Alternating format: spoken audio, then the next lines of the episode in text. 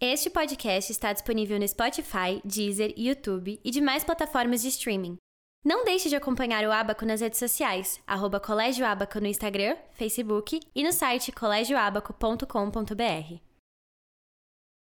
De acordo com o Ministério da Saúde, o número de brasileiros que praticam atividade física cresceu em 10% nos últimos seis anos. Contudo, isso mostra que apenas 30% das pessoas têm uma vida fisicamente ativa.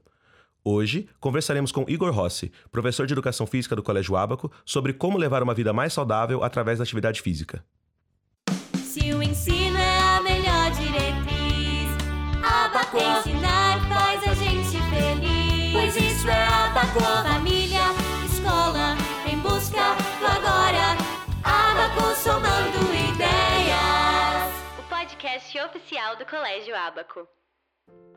Bom, Igor, é uma honra ter você aqui com a gente. Estou muito feliz de finalmente gravar esse episódio com você. Eu queria que você começasse se apresentando, falando um pouquinho sobre o que você faz dentro da escola e qual é sua trajetória com a educação física. Sheila, obrigado pelo convite. Agradecer você e o Jeff. É uma honra estar participando do podcast de vocês. É, eu sou um consumidor desse produto, então é uma honra poder fazer parte. Escutei todos os episódios. E é o seguinte: é, dentro do colégio, o meu papel é. Eu sou professor de educação física da educação infantil, né, dos pequenininhos, de 3 até o quinto ano, 3 anos de idade até os quintos anos, e também do fundamental anos finais, que é a turma até o nono ano.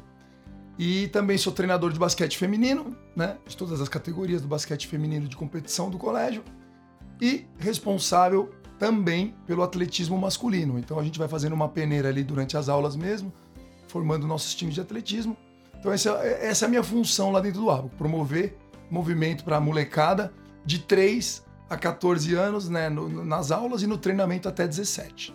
E minha história, né, com a atividade física, ela se mistura muito com, com a minha vida. Eu sou neto de um professor de educação física, seu José Rossi, um grande treinador de futebol, é, principalmente dos campos de periferia da cidade. Então ele fez um trabalho social muito bonito ao longo da carreira dele. Então eu comecei a jogar futebol muito cedo e aí por osmose fui indo para o esporte, para todos que você imaginar aí, judô, natação. Então eu, venho de uma família de muito movimento. Então para mim o movimento está inserido desde o meu da minha primeira infância. E você falou que estudou no Abaco, né, Igor? Qual, qual era o esporte que você praticava no Abaco? Como é, como é que é hoje para você praticar esporte? Então, Gila, é engraçado. Eu cheguei lá, pra, como eu falei, praticando judô, é, futebol e natação. Aí encontrei o tio Paulo Maria, meu grande mentor, meu grande mestre, que está lá até hoje. E o Paulo me apresentou o basquete. Então foi o Abaco me apresentou o basquete. Então eu brinco muito que minha vida é dividida em antes e depois do Abaco, né? Além da minha família, da minha esposa, meus filhos, eu brinco que eu vejo dois loguinhos do Colégio Abaco nos rostinhos deles, meus grandes amigos. É, então eu carrego o Colégio Abaco comigo e o basquete me foi apresentado lá, que é o esporte meu que eu mais pratico hoje em dia, né? Eu brinco, né? A gente tá na pandemia aí, tô há um ano sem, sem jogar, mas continuo aí com corrida e musculação, que também sempre foi isso em paralelo. É, então, assim, Gila, musculação, corrida, né? E, e, cheguei aos extremos, né? Porque como eu vim do basquete de competição, eu competi, joguei profissional, joguei no Pinheiro, joguei no Paulistano. Então, é, eu procurava essa adrenalina da competição que quando eu deixei o basquete profissional, eu não tinha essa, não preenchi essa lacuna. Então eu fui sempre para musculação e para corrida, mas procurando adrenalinas e formas de completar aquilo que eu não sentia mais no basquete de competição. E caí na loucura de fazer uma ultramaratona em 2014, né? Então, uhum. Então minha experiência com a corrida sempre por conta do, do condicionamento físico, dos treinamentos de basquete, eu fui levado para corrida e gostei. Musculação a mesma coisa.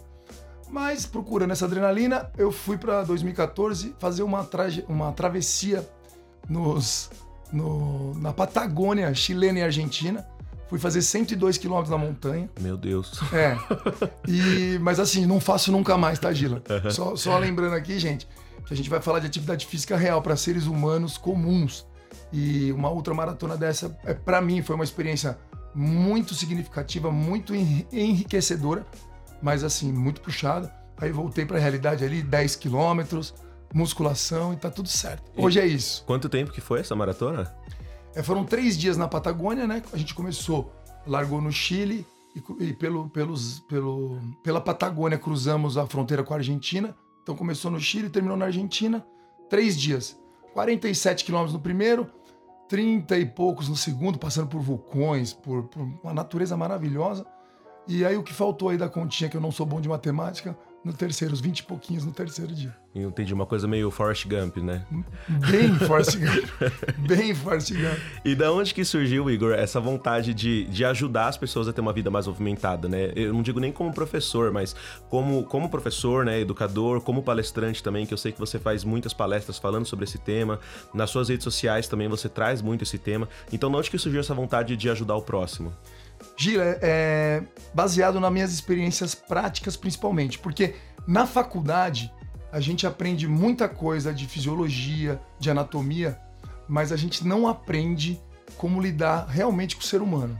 Então foi, um, foi principalmente um lance de empatia, de me colocar no lugar do outro e observar que para mim era muito natural, é muito gostoso fazer, mas que para a maioria das pessoas isso não, não, não acontece dessa forma, não é natural eu quis tentar entender. E eu vou te falar uma coisa, cara. Eu consegui, é, lógico, logicamente de uma forma empírica, juntando experiências próprias minhas, observações, vivências e práticas, eu percebi que realmente não funciona igual para todo mundo e que para a maioria das pessoas é, é, é, essa inserção da atividade física regular na vida delas é, precisa ser feita de uma, por uma outra ótica que não dessa que a gente está acostumado de vai porque é bom, vai porque você precisa mas as pessoas elas precisam entender isso de verdade, assimilar para poder incorporar. Então, estudando, eu percebi que, principalmente, né, estudando e principalmente observando, eu percebi que a maioria grande, a, a esmagadora maioria das atividades físicas que tem para os adultos, elas não são lúdicas. Então, você falta ludicidade. E aí, outra coisa que eu comecei a observar, as experiências desses adultos, quando crianças, eram frustrantes. Então, eles foram frustrados ou pelo professor de educação física, ou por algum familiar, ou por vários familiares, ou por vários amigos, enfim. Eles tiveram experiências com atividade física frustrantes. Isso levaram eles também a, a ter um, um, certo repúdio ou refutar essa ideia de incorporar atividade física. Porque a experiência deles na infância não foi boa, ou ele adulto não é lúdico, não é legal, não é agradável, ele não se diverte com aquilo. E aí eu te falo que a gente precisa partir desse, dessa afirmação é, afirmar e é reconhecer que não é lúdico, que não é legal, que talvez não seja legal no começo, para a gente incorporar. Então eu venho com essa, com essa teoria. É, eu, eu acho esse ponto muito, muito interessante que você falou sobre, sobre a forma que a gente vê o exercício, né? Isso é uma coisa que, que eu paro pra pensar muito, porque eu acho que a gente, como uma sociedade, não sei se concorda, mas a gente coloca as coisas em, uma, em caixa, né? E aí o que eu vejo muito acontecendo é as pessoas olharem pro exercício físico como se fosse uma escolha de vida, né? Como se fosse alguma coisa é, a mais, né? Como se fosse um hobby ou como uhum. se fosse uma característica daquela pessoa que pratica atividade. E não como uma coisa normalizada que todo mundo precisa fazer, né? Igual como comer e dormir. Ninguém olha para uma pessoa que tá comendo e fala, ah, aquela pessoa é uma pessoa que come. Não, é. todo mundo precisa comer e dormir. E todo mundo precisa praticar atividade física, né? Eu digo isso por experiência própria, porque eu mesmo demorei muito para ver o exercício físico como algo é, para mim mesmo, né? Quando eu fazia esportes na escola, era sempre pensando no campeonato uh, e não no meu corpo movimento, né? E não sobre ter uma. Um, um, ter atividade física no corpo, né? Eu acho que também, inclusive, na escola, a gente é, acaba focando muito em fazer atividade quando está dentro da escola. E aí, quando a gente sai da escola, possivelmente a gente para de fazer atividade física, porque uhum. a gente não está mais na escola. Então a gente não tem mais a aula, a gente não tem mais. É, né, a gente não tem mais o time. Então eu, eu acredito que isso talvez também faça um pouco ir diminuindo quando a gente vai entrando na juventude e saindo da escola. Quando eu fazia dança, no Abaco também, né, que eu fazia no, no teatro, era pensando na apresentação. Uhum. Então acabou a apresentação, acabou os ensaios, acabaram as aulas de dança e parei de dançar, parei de fazer atividade. Então acredito que a construção dessa ideia de ter uma vida ativa desde cedo seja muito importante, né? Pra gente não, não colocar isso como se fosse uma coisa a mais, né? A gente olha e fala, ah, olha lá o crossfiteiro ou o maromba, isso. como se fosse uma coisa extra e não como se fosse uma coisa normal. É isso aí, Gila. Então, ó, você falou muita coisa, é, tudo vem de encontro com isso que eu, que eu acredito. Porque, na verdade, se você parar pra pensar, o, o senso crítico, né, de um adolescente, de uma criança, não vai ser o mesmo de um adulto, né? Você vai se formando, aí faz parte da sua construção como ser humano, né? Então, por isso que a função do educador físico, do professor de educação física, é fundamental no colégio. Para que isso tem, tem que ser incorporado, como eu falei, sem frustração, sem trauma, de uma forma lúdica. Para o adulto entender que isso faz parte. E não apenas a gente entrar nessa gama de grupos, de caixinhas, como você falou, de crossfiteiros, de corredores, de marombas, né? Que eu, que eu, eu particularmente detesto essas, essas caixinhas que é o que você falou. Por que não? Eu faço musculação, eu corro, eu jogo basquete. O negócio tem que ser multifacetado, o leque tem que ser aberto, né? E para esse leque ser aberto, as pessoas precisam é, aceitar. E quando criança, tem que ir por conta do lúdico, da diversão. Já o adulto vai porque entende, como seres humanos que somos, e, e, e pensando um pouquinho diferenciado dos animais que não, né, ditos irracionais, né, que eu acho que tem animal que às vezes é muito melhor que a gente, mas enfim, é, a gente ter essa consciência de que é importante e eu vou fazer.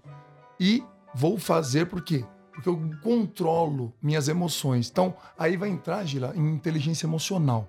Tá? Então, principalmente, é, como eu vou controlar minha, as minhas emoções. Então, o meu cérebro, se a gente entende, e aí, gente, eu queria falar isso para todo mundo. Se a gente entender que o nosso cérebro é, um, é uma coisinha primitiva ainda, a gente não se diferenciou muito do Neandertal, do homem das cavernas, do homem primitivo. Então, é, quando a gente pensa em atividade física é, regular, é, se a gente entender, e aí, gente, entender que não é da natureza humana, porque não é da natureza animal atividade física regular, como essa que a gente faz para a saúde. E essa é a minha teoria.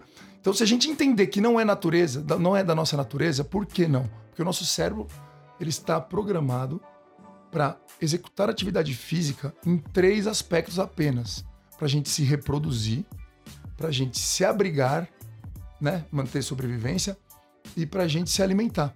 Então, o homem lá atrás, ele era estimulado à atividade física para caçar, para se abrigar, né? fugir de chuvas, alagamentos de rios, escalar montanha para fugir de, de, de, de, animais, enfim, e se reproduzir.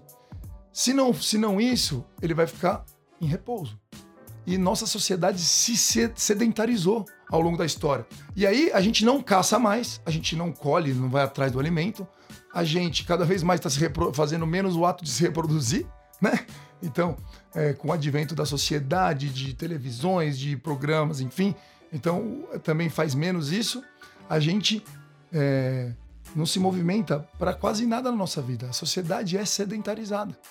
Então, e, e, também é se abrigar, né? Tem uma casa, não tem mais que escalar, que montar cavernas e montar é, abrigos.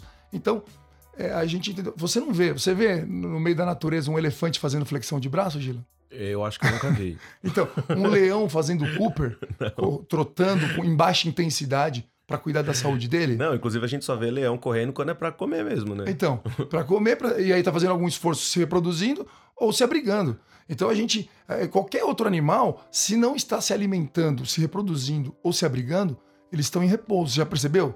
Quem vai no zoológico lá, como é que estão os bichos? Uhum. Estão todinhos dormindo ali, né, em repouso. E nós somos animais como eles. Então a gente quer se alimentar e aí, teoricamente, o nosso cérebro ele já vem com o estímulo de serotonina, que é fica agora em repouso porque você já se alimentou, ou depois que fez o ato da reprodução, fica em repouso porque já, já perpetuou a espécie. E quando chega em casa, deitou no sofá, que todo mundo fala que é aquele sofá maravilhoso, porque ele é maravilhoso. Ele tá lá, é o abrigo, é o afago, sentou e o cérebro fala: agora deu. Então, você vai ser estimulado para atividade física se você entender que é preciso para sua saúde. Porque se só porque é legal, desculpa, gente. Ó, tem uma notícia para falar para vocês. Não é legal, não é gostoso. O gostoso é o depois, o durante e o depois, Gila. Antes para começar, não é legal. Nossa, concordo 100% com isso. e esse é o problema, a sociedade. A gente vê nos Instagrams da vida, nas redes sociais, ah, é legal. Gente, pegar o tênis, colocar a roupa, de novo, ó, o Igão que tá falando aqui, ó. Não é legal começar, dá preguiça. O Igão tem preguiça todo dia. Quando ele põe o tênis dele, a bermuda dele, ele não quer pôr. O cérebro dele é primitivo, assim como o seu provavelmente está ouvindo a gente. Não quero começar, tenho preguiça, só que eu sou um ser pensante, eu tenho inteligência emocional, controlo meus instintos e vou para a luta, vou pôr a roupa, mesmo não sendo legal, porque depois o benefício é gigantesco. É mais ou menos isso, Gil. Não, eu entendi. Faz, faz, tudo, tudo isso faz muito sentido, né? É, acho que é uma percepção que falta muito. Uh, falta muito ser falado sobre dessa forma.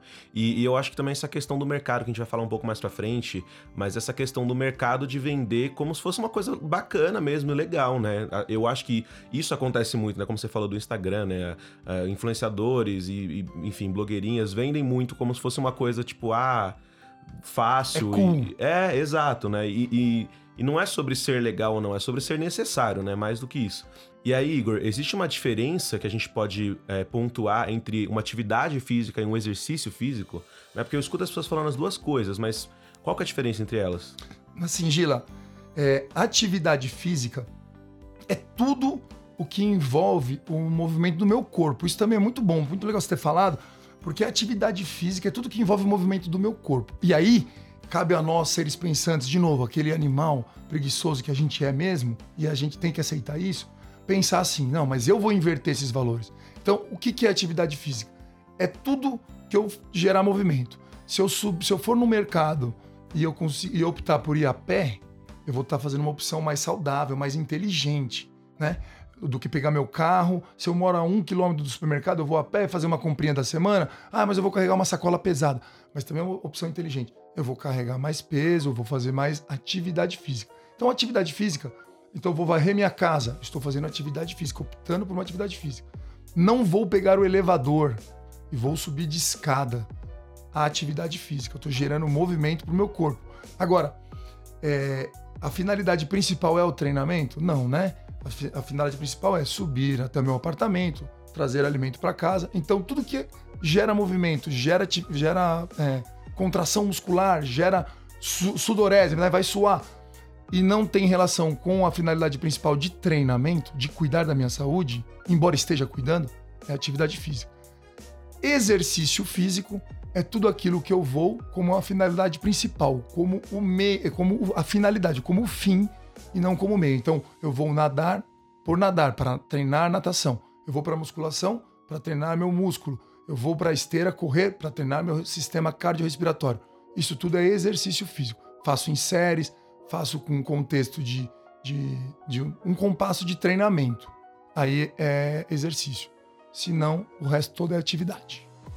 Uh, e em relação à parte uh, estética, Igor, né? Porque isso é uma coisa que a gente vê muito uh, também no mercado, né? Como, como que você vê essa questão do praticar atividade física, quer dizer, praticar exercício físico, né? Agora que você já isso. explicou. Mas você sabe que não tem problema, né? A gente usa atividade. Eu mesmo falo a diferenciação de atividade e exercício, mas vira e mexe, tô falando, vamos fazer atividade. Não tem problema nenhum. É, e, e usar o exercício como uma questão para estética. Gila, é outro ponto fundamental da, dessa minha, desse meu, eu acho que é um conceito de vida que eu tento levar para meus alunos, de que a gente é, muito mais do que um professor, eu acho que as pessoas precisam de um motivador. Então eu me coloco hoje nessa relação de motivador de pessoas. Um motivo, né? Motivação é um motivo mais a ação. Então, é, tudo que for relacionado à estética, a gente vai ter um ganho muito pequeno, porque a gente não vai conseguir chegar muitas das vezes, a gente não tem o biotipo, é, não tem o, nem o estereótipo, nem o jeito daquela pessoa que talvez a gente esteja buscando ser, ou da pessoa que a gente nunca vai ser por nós mesmos. Né? Então, por uma consciência corporal minha, hoje eu sei quais são os meus limites, quais são onde eu posso chegar com o meu corpo, onde eu não posso chegar. E se eu me espelhar numa outra pessoa, então aí a gente está falando da relação estética que ela é cobrada pela sociedade. Essa relação estética eu nunca vou chegar naquele ponto que estão me cobrando ou estão me apresentando. E aí a minha frustração vai ser grande, eu também não continuo com atividade física ou com exercício físico. Agora, se eu entender que é para minha saúde, a continuidade vai ser muito melhor, porque eu vou observar outros pontos que não a minha estética. Eu vou observar se eu estou dormindo melhor, se eu estou com mais com uma percepção melhor das coisas, um raciocínio lógico melhor, porque a gente melhora a sinapse fazendo atividade física. Eu vou reparar se eu estou com um humor melhor, se eu estou com, eu estou mais alegre depois que eu comecei a fazer atividade física. E aí sim, poxa vida, essas coisas super importantes para minha vida, elas estão sendo revertidas só para mim. E aí sim, qualidade de vida, saúde e não estética. E a estética é legal, sim, mas ela vem num rebote disso tudo. Ela vem num contexto de estou fazendo para minha saúde e cada vez mais eu quero, então a estética provavelmente ela chegue. Mas não nesses moldes que a gente está acostumado de ver um, um colocar 1% da população que a gente vê né, em Instagram, internet, televisão e achar que esse é o padrão. Isso é padrão de beleza, isso é terrível para a sociedade e é terrível para incorporar atividade física. Nossa, é uma maravilha escutar um professor de educação física dando esse tipo de texto, né? Eu tenho certeza que muita gente está bem feliz de escutar isso, assim como eu. É, porque essa questão da estética é uma coisa que me preocupa muito, né? É, uhum. é, eu, assim, a gente analisando, a gente consegue ver que desde o do início dos anos 80 ali vem uma corrente muito forte do mercado fit e que é puramente estético, né? Detesto. Que a forma como ele se vende é essa, né? Ele vende Sim. uma coisa de tipo, olha como você pode ser mais bonito, né? E saudável, né? O saudável é sempre depois. A gente não vê tipo seja mais saudável e bonito. A gente vê, seja mais bonito e saudável, né? E primeiro, né, entra a questão do que, que é bonito, né? Do que, que é, do que, que é o belo, né? A beleza está nos olhos de quem vê, esse tipo de coisa. E, e, é muito relativo, né? Porque não necessariamente a beleza e a saúde elas andam juntas, né? A gente tem é, indícios de que você se sentir bem se, é, e ter autoestima te faz ser mais saudável, né? Mas você não precisa seguir um padrão para se sentir bem, né? Muito pelo contrário. É assim, Gila, se sentir bem de uma maneira geral, pela Organização Mundial da Saúde, é estar bem física e mentalmente. Então, meu amigo, é, é tudo que você falou aí. Não tem a, a, a, dissociação tem que ser feita. O fitness ele foi deturpado desde a década de 80. Porque fitness, eu acho que o pessoal da Axis aí, que não me mate pela pronúncia nem nada, tá? Mas é, o, o, o, é, o, fitness, se eu não me engano, acho que não estou enganado nisso, é transformação através do movimento essa ideia de fitness, que foi totalmente deturpada e virou um negócio mercadológico e virou um negócio completamente estético. É a transformação através do movimento, e aí depois se surgiu uma outra, um, outro termo que se usa mais hoje do que o fitness, porque o fitness caiu para essa coisa da estética. E aí se usa o wellness, que é o bem-estar, né? Então, o wellness hoje é muito mais utilizado eu prefiro trabalhar com, essa, com esse nome de wellness, né? Que é o bem-estar, é a qualidade de vida aqui em português, né? Portuguesando.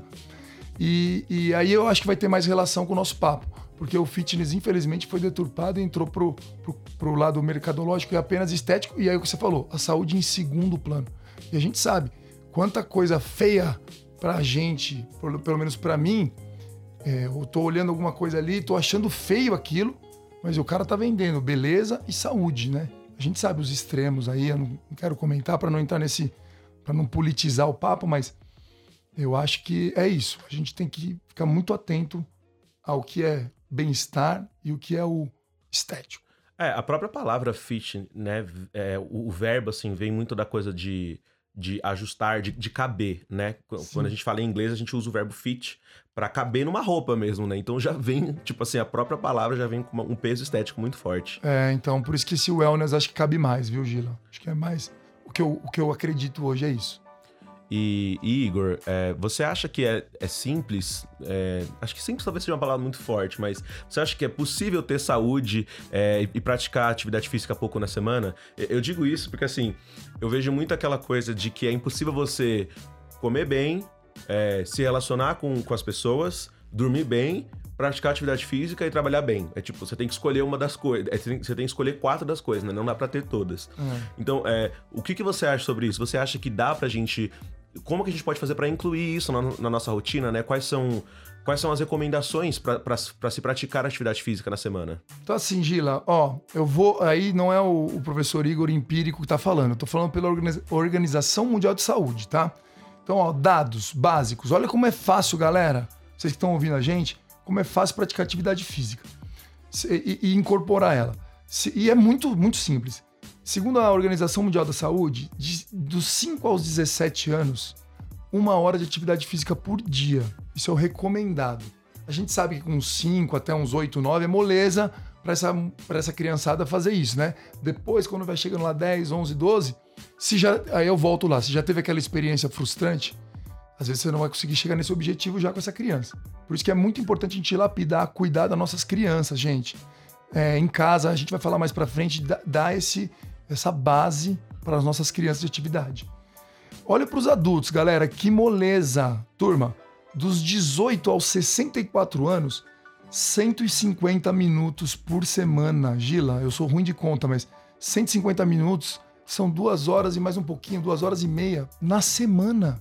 É muito pouco. Para exercício de atividade moderada. Se você vai colocar exercício de atividade intensa, isso cai para metade, 75 minutos por semana. Você já vai estar um cara saudável. Olha que impressionante, Gila. O nosso papo vai durar quase o tempo de um treino da semana. É, é espetacular, assim, é, é, é, fácil. Se a gente olhar para essa ótica e ver que é muito pouco tempo que a gente precisa despender para cuidar da nossa saúde, talvez também a gente incorpore com mais facilidade. Porque aí a gente vai começar a gostar, sentir três hormoninhos sensacionais que a atividade física traz: adrenalina, endorfina e serotonina. E aí a gente ficando viciado nesse tipo de, de, de hormônio, a gente vai fazer mais atividade. Mas entendendo que isso é muito simples. Você não achou? É pouco tempo. Eu, achei, eu queria saber, é, natação é moderado ou é intenso? Depende do treinamento. Aí é muitas variáveis tá. de professor para professor. Mas normalmente, se você fazer um treino de. Aí é mais fácil você entender assim. Se você fazer um treino de tiro, treinos de intensidade, uhum. de velocidade, uhum. chegadas com descanso, isso é intensidade alta. Se você, se você vai fazer treinos de resistência, ah, vou fazer 2 quilômetros em intensidade moderada, aí é moderada. Todo esporte vai ter, ele pode ser feito de forma moderada ou de forma intensa. Acho que deu para entender? Acho que deu. Eu tô perguntando porque eu acho que eu vou ter que fazer mais um dia, então, de natação por semana. eu já faço dois dias, agora eu vou ter que fazer mais um. Mas quanto tempo você faz? É, é 50 minutos. 50 com 50, chegamos uma hora e é, 140 é... minutos. Tá, tá ali já, Gila.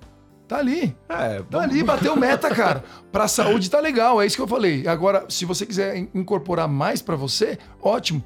Mas você já tá na meta aí, tá ótimo. E, então, e, e, eu acho que é aí que, que, cabe a questão de colocar como uma prioridade, né? Que é, é, acho que entra a questão da rotina. Né? Porque eu, eu acho que muitas pessoas vão se identificar, por exemplo. Né? Eu tenho uma semana muito corrida, né? Então eu trabalho todo dia, uh, eu trabalho todo dia e o dia todo. E quando eu chego em casa, é, às vezes eu tenho até mais coisa para fazer, tenho reunião ou, ou, tenho estudo também, né? Tenho pós-graduação. E aí sobra pouco tempo para eu pensar. É, para eu pensar em mim, né? Uhum. Sobra pouco tempo para mim, né? E aí, quando sobra tempo para mim, o que eu quero fazer? Eu não quero fazer uma atividade física, eu quero assistir uma série. Você quer dar vazão pro seu cérebro primitivo. Exato. Você né? quer Porque repousar. eu já, já tô o tempo todo é, ativo mentalmente, né? Não fisicamente, mas mentalmente. Uh, e aí, nessa pandemia, eu comecei a sentir muita falta, né? Eu tava fazendo essa pandemia, aí chegou a pandemia, tive que parar. Comecei a sentir muita falta de atividade física, de exercício físico. Aí agora eu voltei a fazer natação, né? E aí foi uma coisa assim que eu nunca tinha parado para pensar é, que eu até me senti meio, meio besta de não ter refletido sobre isso, mas de fazer a atividade antes do meu dia começar, né? Então eu, antes de vir trabalhar, faço antes de vir para cá não mudou quase nada na minha rotina. Eu tenho que acordar uma hora mais cedo só. Uhum. De resto, eu tenho o mesmo tempo que eu tinha antes para assistir minhas séries, para fazer minhas coisas. Mas assim, eu tive que priorizar, né? Eu poderia dormir uma hora a mais em dois dias da semana, ou eu poderia ter uma vida mais fisicamente ativa, ter mais saúde e transformar isso num hábito mesmo, né? Então, para mim, tá sendo realmente muito bom, porque realmente é, é, assustador. Acho que eu fiquei tanto tempo sem fazer nessa pandemia que quando eu voltei a fazer, eu fiquei tipo, nossa, é assim então que eu tenho que me sentir, né? É assim que eu tenho que dormir, né? Eu tenho que dormir bem. é libertador, que... não é? É, porque. É libertador. É, é, surreal, porque assim, é uma necessidade, não tem nem o que se falar, né? É, eu tenho uma frase que, que, que eu uso muito para meus alunos, tanto do colégio quanto lá do meu estúdio, né? Do estúdio Fit 3, que é o seguinte: se você não treina por não gostar de treinar, treine por gostar de você. Que é isso que você acabou de me falar, né? Toda essa tua experiência do pós-treino, que é a experiência mais gostosa da atividade física. Gente, de novo, voltando. É gostoso o meio, ou às vezes nem o meio, só o final do negócio. Para começar, é dureza, Gila, é isso mesmo. Então, e se você pensar nessa frase, eu acho que simplifica também, voltando a tudo aquilo que eu falei. Se você não treina por não gostar de treinar, treine por gostar de você. Isso já basta. Isso já vai ser um grande passo para você caminhar para frente. E lembrando também, gente, não tem métrica. Para o Gila tá funcionando de manhã. Por exemplo, para mim funciona tarde e à noite, para mim não funciona de manhã.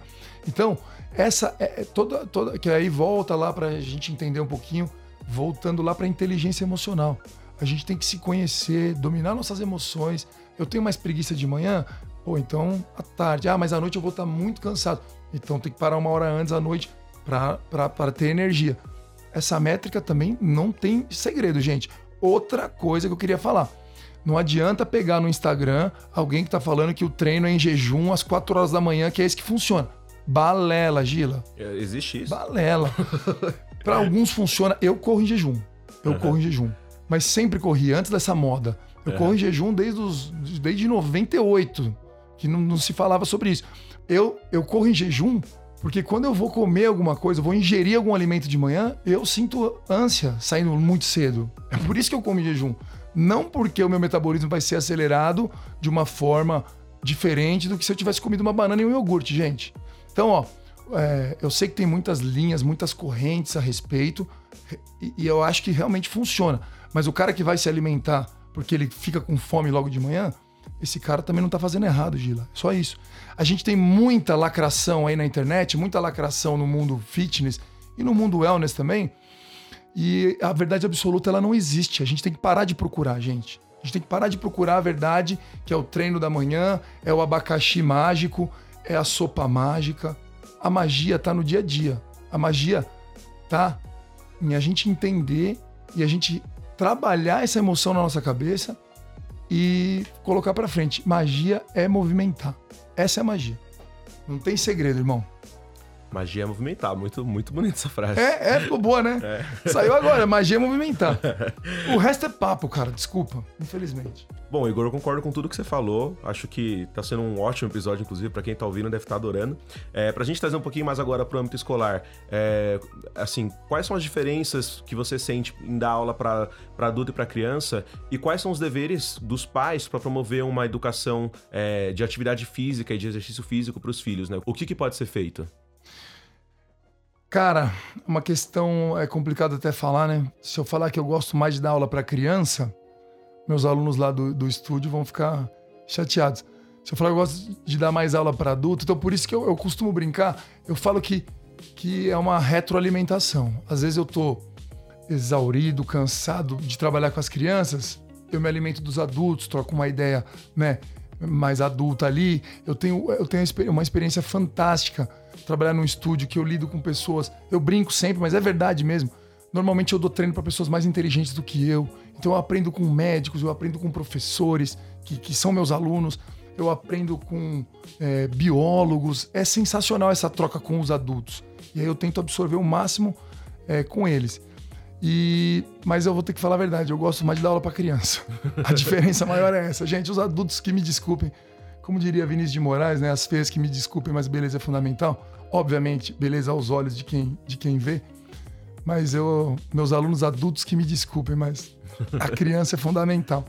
E eu vou falar por quê? Porque é essa experiência que a gente traz, e aí por isso que eu tenho muitas experiências só, só, positivas da minha infância e da minha relação, da minha memória afetiva com a atividade física, isso me trouxe a ser o praticamente o estereótipo do professor de educação física, né? o cara que vive atividade física. Eu vejo atividade física, eu consumo atividade física, com exceção do Big Brother, que eu adoro. Minha televisão é só canal de esporte, Gila. Eu sou estereótipo do professor de educação física. Uhum. Eu gosto de ver desde o curly nas Olimpíadas de Inverno até o, o futebol sagrado, meu peixão, meu santo jogar. E, enfim, é, ou o basquete, a NBA, né? Que eu, que eu acho sensacional também. Então eu assisto tudo, Olimpíada, cara. Eu fico ali consumindo tudo, tudo, madrugada dentro. Então eu gosto, né? Mas essa criança que eu fui, e a dica é essa, turma.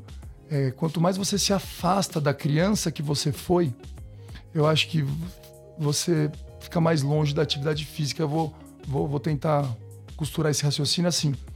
É, quando você é criança, você não tem vários grilos, você não tem vergonha de ficar no, em quatro apoios, né? deixar é, que um colega te veja caindo. Isso não te grila. É, errar, você não tem vergonha de errar. E a gente vai, né? A sociedade vai deixando a gente, vai, vai calejando a gente e vai deixando esses dogmas. E a gente vai ficando bloqueado. E aí esses bloqueios eles vão sendo gerados de tantas, tantas formas que a gente vira um adulto que não vai gostar de atividade física porque não é legal, porque eu tenho vergonha, porque eu tô com sobrepeso, porque essa roupa não serviu em mim, é o que você falou do fitness. Então, é, é a diferença maior de dar aula para criança e para adulto é que as crianças elas são despidas de qualquer pudor com relação ao movimento. E aí eu vou falar de movimento. Elas não têm vergonha de ficar, em, é o que eu falei, com a bunda para cima, com a bunda para baixo, em quatro apoios, saltar, pegar na coxa da outra, É, então, todo mundo, é, tudo sexualidade envolve. O adulto tem grilo, vai numa cadeira abdutora, ah, uma perna ficou aberta, a pessoa já tá vendo maldade ali e põe a cadeira para frente da, da, da, da, parede. Essas coisas. É, a, o, o ser humano cria esses dogmas. E aí você afasta mulheres de academia com horários cheios de homens, a gente vai criando uma sociedade cheia de grilo e cheia. E eu tô falando de academia porque é o meio que eu vivo mais. Mas aí você não põe uma mulher para fazer um treinamento é, com vários homens numa, num crossfit também. E você vai criando esses problemas, esses grilos. O homem que tá mais gordinho também não quer. Então, o, o, o problema, eu acho que é, a nossa sociedade ela, é do, ela tá doente e ela precisa de tratamento urgente. E principalmente o mental. É que eu falei de novo, da inteligência emocional. Dominar nossas emoções entender o porquê por que, que eu pertenço a um grupo de crossfit? Será que isso vai me motivar? Sim, porque o ser humano, ele é um ser de grupo. Mas aí também, Gila, cabe a gente diferenciar, pessoal que está ouvindo, isso vai facilitar você também a incorporar atividade física para a vida de vocês, né? Na minha maneira de ver. Eu, eu, eu, tenho que pertencer a um grupo, isso é importante. Pertencer ao grupo da natação, pertencer ao grupo da academia, ao grupo da corrida, isso é fundamental me, ser, me sentir inserido dentro de um grupo, né? Acolhido emocionalmente. Isso é importante. Mas é, é, diferente, por isso também que às vezes as pessoas, os adultos aí falando de diferença de treinar adultos e crianças, diferente de treinar em grupo. Eu vou treinar, eu estou treinando, eu faço parte de um grupo. Mas o Gila, na, vamos usar você como exemplo da natação. Ah, mas o Gila nada de manhã ou nada à tarde, mas a gente vai trocar uma ideia, a gente vai fazer uma prova juntos, a gente vai fazer um, uma travessia, legal. Mas Gila, vamos comigo hoje às 7 da manhã? Não, pro Gila funciona às 7, para mim não, para mim é às 19, 12 horas depois meu treino de, do dele. A gente vai trocar informação. Então o adulto precisa entender também que ele precisa fazer parte de um grupo, mas não treinar em grupo. Ah, não, mas treinar em grupo me faz bem. Então tudo bem, mas não dependa dos outros. E aí, Gila, eu vou falar uma outra coisa que eu sou fã, sou amante da corrida por isso. Porque a corrida, ela é, ela é muito simples. Eu faço parte de um contexto de um grupo, mas eu corro sozinho quase que diariamente. De vez em quando eu encontro meu grupo para treinar com eles, para tomar um café, para bater um papo. Mas o meu treinamento ele não pode ser impedido pelo grupo, porque o meu grupo corre às sete da manhã e às sete da manhã eu já estou no colégio. Então eu vou correr às dez da noite. E eu, só que é meu grupo, eu vou trocar ali, hoje eu fiz 12, hoje eu fiz 10 quilômetros. Então esse grupo ele me motiva, mas ele não pode ser um limitador. Eu vou correr com ele, senão eu não vou. Que é outra coisa que o ser humano. E aí a diferença de dar aula para criança para adulto. A criança está sozinha, você lança uma proposta de atividade, de movimento, eles vão fazer. O adulto é, ah, mas eu estou esperando o meu amigo. A hum. maior diferença é essa. Ele quer estar tá sempre com alguma outro, com algum outro é, contexto para segurar, para não ir. Mas é de novo, se a gente aceita que a gente tenha preguiça mesmo, o negócio vai melhor. E eu acho também que essa questão de, de independência, né? É, é basicamente uma independência, né? É, possivelmente reflete um pouco na, na questão de como os pais passam isso para os filhos. O que, que você acha sobre isso? Faz sentido? Faz sentido, muito sentido, porque é, é o que eu falei, né? É, a gente fica dependendo e demonstra isso muito para nossas crianças, que depende de um grupo. Ah, então é, eu dependo do grupo para treinar. Não, você não depende do grupo para treinar. Você estando inserido, se o meu amiguinho, então o pai, ah, hoje, e isso tem muito, às vezes tá, eu vejo isso no colégio. Ah, na escolinha de futebol o amiguinho não vai hoje, o, outro também não vai. Não. É, é, o, o grupo tá lá. O pai leva esse filho e o amigo que não foi. E, e, e, e é, aceitar isso é um passo também para desistência, porque você vai deixar de treinar porque está esperando um colega seu. Isso desde a infância, a gente não tem que mostrar isso para as crianças. A gente tem que mostrar que a autonomia tem que ser desenvolvida desde pequeno. Se o seu amigo não vai, você vai. Se ele está doente ou se está chovendo e o pai dele não deixou ele ir para um futebol ou para um basquete, você vai porque o contexto nosso familiar é outro, enfim. E ele não deixa de estar inclu incluído, né, inserido num grupo, mas não estar treinando em grupo. Ele faz parte desse grupo, pertence, pertence ao grupo, mas não precisa dele necessariamente para se movimentar. Outra coisa que é importantíssima demais, é, e eu lembrei agora, se a gente está falando de contexto de grupo, estar inserido em grupo, tem um grande mal que eu acredito que é um grande, um grande desafio do século XXI, é a gente tomar cuidado, papais, mamães, tempo de tela, com o tempo de tela das nossas crianças. Então, essa, essa era digital, ela proporcionou um tempo de tela, ela, ela, tá, ela tá proporcionando um tempo de tela é, totalmente danoso, prejudicial às nossas crianças, Gila. Então, quando a gente fala em tempo de tela, é tempo de iPad, tempo de celular, tempo de televisão, joguinhos eletrônicos. Eles não são ruins, mas eles são é, estão postos exageradamente. É muito tempo de tela, pouco tempo que os pais têm vontade. E aí, galera, eu também me, me insiro nesse contexto, pais, mães. Às vezes a gente chega em casa, a gente não quer propor uma atividade para as crianças trabalharem o lúdico, a imaginação e principalmente o movimento. Né? Quem aqui quer chegar e quer descer no prédio para jogar mais uma bola com o filho depois do dia inteiro? Ou então quer descer, levar o filho para academia só para te observar, para dar o um exemplo prático? Você desce para o seu grupo de corrida, leva teu filho e ele vai ver você correndo. E aí ele vai correr apenas um quilômetro, o resto você vai correr sozinho, mas ele vai ficar lá te vendo.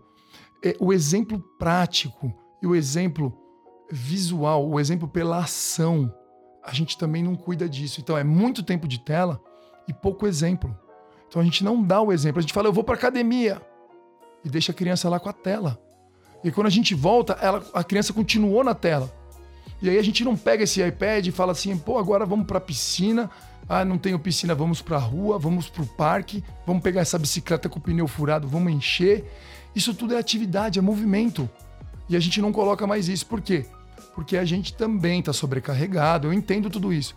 Mas se a gente não cuidar de novo, gente, das nossas crianças, a gente vai ter problemas sérios. E eu não estou falando físicos, não.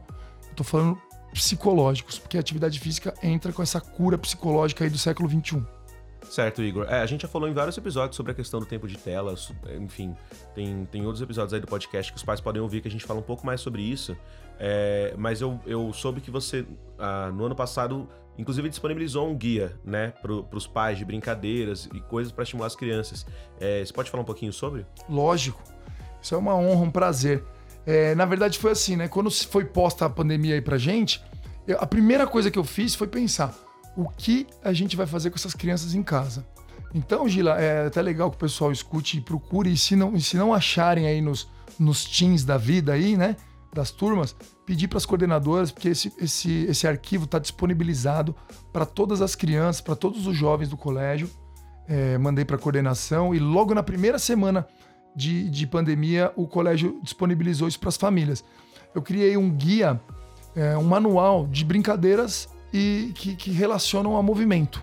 Então, é, é, é, muito simples, é um guia mesmo, é um, é um, é um manualzinho curto, simples, leve, sucinto, que você vai olhar e vai lembrar de brincadeiras da nossa infância. Então, parece bobo, mas a gente não faz. Desde um, de uma estátua até uma amarelinha, passando por criar uma cabana na sala da sua casa. São coisas bem simples mesmo e bem lúdicas, uh, Gila. Que mãe da rua. Uhum. Então são brincadeiras que você pode fazer. Aí adaptar para sua sala, para sua quadra, né? Mãe da rua hoje em dia ninguém mais brinca na rua, infelizmente, né? Mas esse guia está aí disponibilizado para todo mundo e eu fiz pensando única, exclusivamente nos nossos alunos, nas minhas crianças, nos, nos meus dois filhos e, e estimular. Então, é assim, é uma troca, né? Os pais estimularem seus filhos a fazerem atividade física. É basicamente isso. Então ele tá lá, é, em algum arquivo digital desses todos tantos desse um ano aí, mas bem no comecinho, gente. Então, se não acharem nos seus arquivos e tiverem afim, procurem a coordenação aí, é, do, referente à idade do seu filho, que vai ter. Ele é muito mais voltado para o infantil, obviamente, mas brincadeiras, Gila, não sei se você gosta. Eu até hoje, brincar de o-stop, uhum. brincar de uma mímica, Sim. imagem ação, essas coisas básicas, é, também para a galera adolescente aí, que a gente, eu, eu, vários ganchos desses eu utilizo nas minhas aulas. E, e, é um sucesso. Ah, Igor, é, eu sou do teatro. Né? Se você for numa festa do teatro, é isso que você vai ver, inclusive. A gente brincando de mímica, a gente você brincando vê? de. Então a gente então, tem assim, a ver. isso aí pra gente é, é comum, assim. É como se, como se como qualquer outra brincadeira. É, Igor, antes da gente passar para o nosso último quadro e encerrar, eu queria hum. só finalizar perguntando o que, que é sucesso para um professor de educação física? O que é sucesso para um professor de educação física? Cara, eu vou te falar que essa pergunta a gente recebeu, a gente recebe às vezes em pós-graduação, na faculdade mesmo, eu não sabia responder até alguns anos atrás para você, mas hoje eu sei te responder na ponta da língua, assim. Sucesso para mim, né? E obviamente eu tenho que falar por mim. Sucesso para um professor de educação física é ele ter boas histórias, bons testemunhos para contar, tanto de crianças, quanto de adolescentes, quanto de adultos, de pessoas que vão chegar para você e isso para mim é o sucesso. Chegar para você e falar: "Cara, eu mudei minha vida quando eu te conheci". E eu não tô querendo aqui ser o dono da verdade, ser o, o, o messias da atividade física, muito pelo contrário. Mas quando eu escuto um menino de 18 anos que falar para mim, Igão, quando eu tava lá no colégio, a primeira aula que eu te vi, eu não esqueço até hoje, e eu gosto de alguma modalidade esportiva. Você me levou pro atletismo, pra pista lá do antigo Volkswagen Clube, que hoje é Arena Caixa, e eu e eu peguei gosto pela corrida, eu corro até hoje, isso aí me, me arrepia. Isso é sucesso, Gila. Sucesso é pegar um cara de 64 anos que nunca praticou atividade física colocar para treinar lá na musculação e o cara falar: "Eu tô me sentindo com 44 anos. Eu faço coisas que eu não fazia desde os 40". Isso é sucesso, Gila. Sucesso é um professor de educação física não conseguir tomar um café na padaria até me emociona. Não conseguir tomar café da manhã na padaria pra, porque vem um monte de aluno abraçar. É, então eu fico, fico de verdade emocionado, mas não conseguir tomar um café da manhã na padaria sem dois, três, quatro alunos, sem ser abordado por uma galera que mora ali no seu bairro e já foi seu aluno ou é seu aluno, esse é o sucesso, cara. Assim, eu fico realmente emocionado. É... E, e aí a gente fala, né? Eu, eu, eu tava falando do, do, do, cara de 64 anos, mas mulheres que desenvolvem, elas vêm com testemunhos de desenvolver autonomia para colocar é, a mala de viagem dela dentro de um porta-malas, ela não conseguia fazer isso. Uma mulher que mora sozinha e também está lá com seus 60 anos. Gente, isso é sucesso para um professor de educação física. É, é, chegar na quadra, ver olhos brilhando, é chegar na fit, ver boca sorrindo, é, né? E falando, pô, o cara chegou. Então, o cara chegou, o cara da motivação, de novo, não é o professor. Acho que eu aprendo muito mais com meus alunos do que eu ensino. Mas é, geralmente, é, realmente ser esse cara, ser esse motivador, isso para mim é sucesso, Gila. Então, motivar pessoas é sucesso para professor de educação física, tá? Além de várias aulinhas lá no colégio, né? Isso é sucesso também. Quando você vê o tanto de aula que eu tenho nesse colégio, queria agradecer, aproveitar, não sei nem se a gente está acabando, mas queria agradecer a autonomia que a direção, né? Principalmente o Rodolfo, toda a coordenação sensacional, as meninas da unidade 1, o pessoal da unidade 2 também, o Cássio, meu coordenador de esportes. Eu queria agradecer a autonomia que eu tenho para exercer meu trabalho nesse colégio, que é maravilhoso para mim, assim. É, isso também é sucesso, cara. Chegar e ter uma autonomia para executar o teu trabalho na quadra, a, gente parece, parece bobo, mas isso é um sucesso que você não tem ideia. Porque o que tem de professor que tem que seguir a risca uma orientação de de uma BNCC, né, que é a Base Nacional Curricular, e muitas das vezes Base Nacional Comum Curricular. E muitas das vezes aquilo não está fazendo sentido nenhum para aquele momento, daquele dia, daquela criança. E essa autonomia que eu tenho, então isso também é sucesso. Ter autonomia para trabalhar, mesmo que você não seja dono da sua empresa. Isso também é sucesso. Eu acho que eu sou sucesso. eu também acho. É, é muito difícil. Modéstia à parte, tá? Esse... Desculpa, mas eu fico emocionado em falar da minha profissão, que eu gosto, eu gosto de verdade. Mas isso também é que assim, é, é complicado, porque todo episódio de podcast tem algum momento que a gente é, baba o ovo do ábaco. Não tem como. É, então, por isso que eu falo, é muito difícil, porque não tem que se dizer, sabe? Você também é ex-aluno. Sou. Então, não tem como. Não, e eu falo pra. Eu acho que inclusive já falei num episódio que eu só fiz o último ano no ábaco, né? Ah, então, é? Assim, eu, fui... eu, achei que você tava a vida inteira então, lá. Então, todo mundo fala a mesma coisa. Eu te vejo lá a vida inteira. É, então, então porque, porque é assustador, assim, né? Quem é ábaco sabe. É, isso mesmo. Mas beleza, Igor, vamos então pro nosso próximo quadro, o quadro Multiplicar o Saber.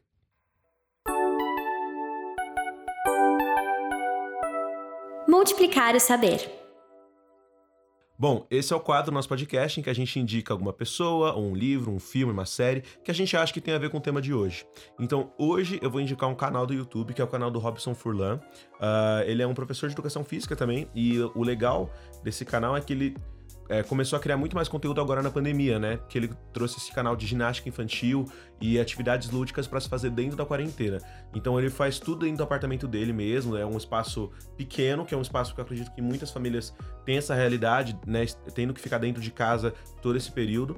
E, e é, muito, é muito divertido, assim. Ele é super animado, ele traz exercícios bem legais.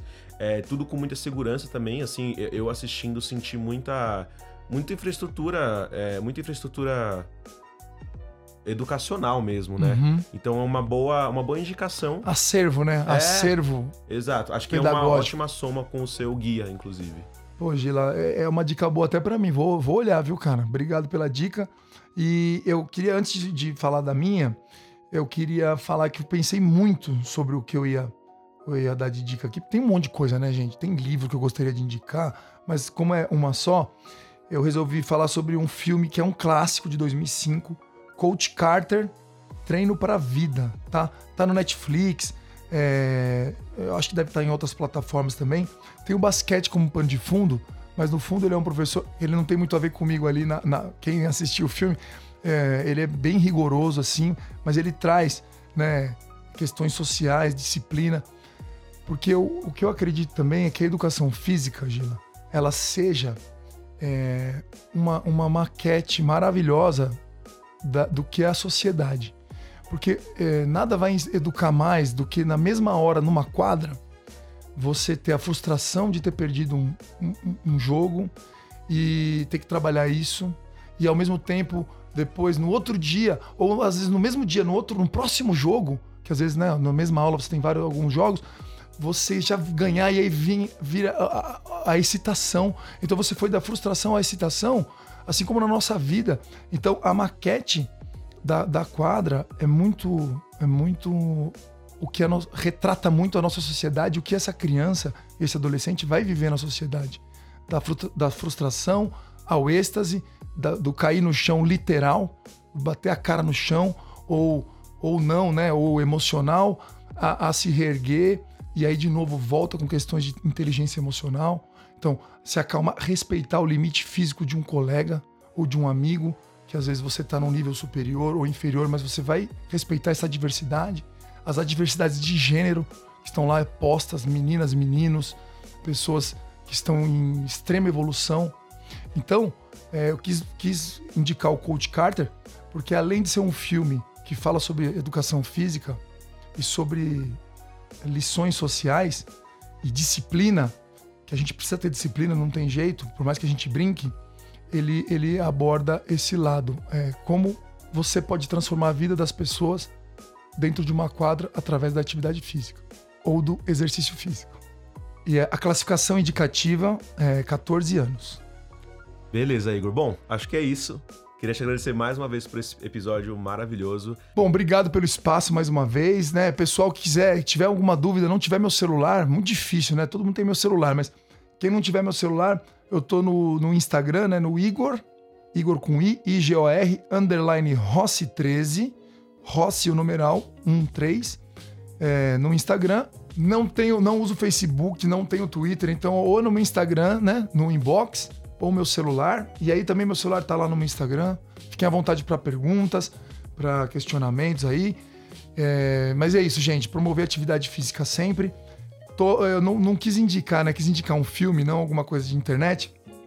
Que eu sou um cara muito do presencial, Gila. Então peguei um ranço de internet, porque a galera tá muito, gente, vocês estão muito na internet. Vamos para a vida presencial. Eu sou um defensor tudo bem, a gente está numa época de pandemia, vamos manter distanciamento, mas vamos, vamos para presencial.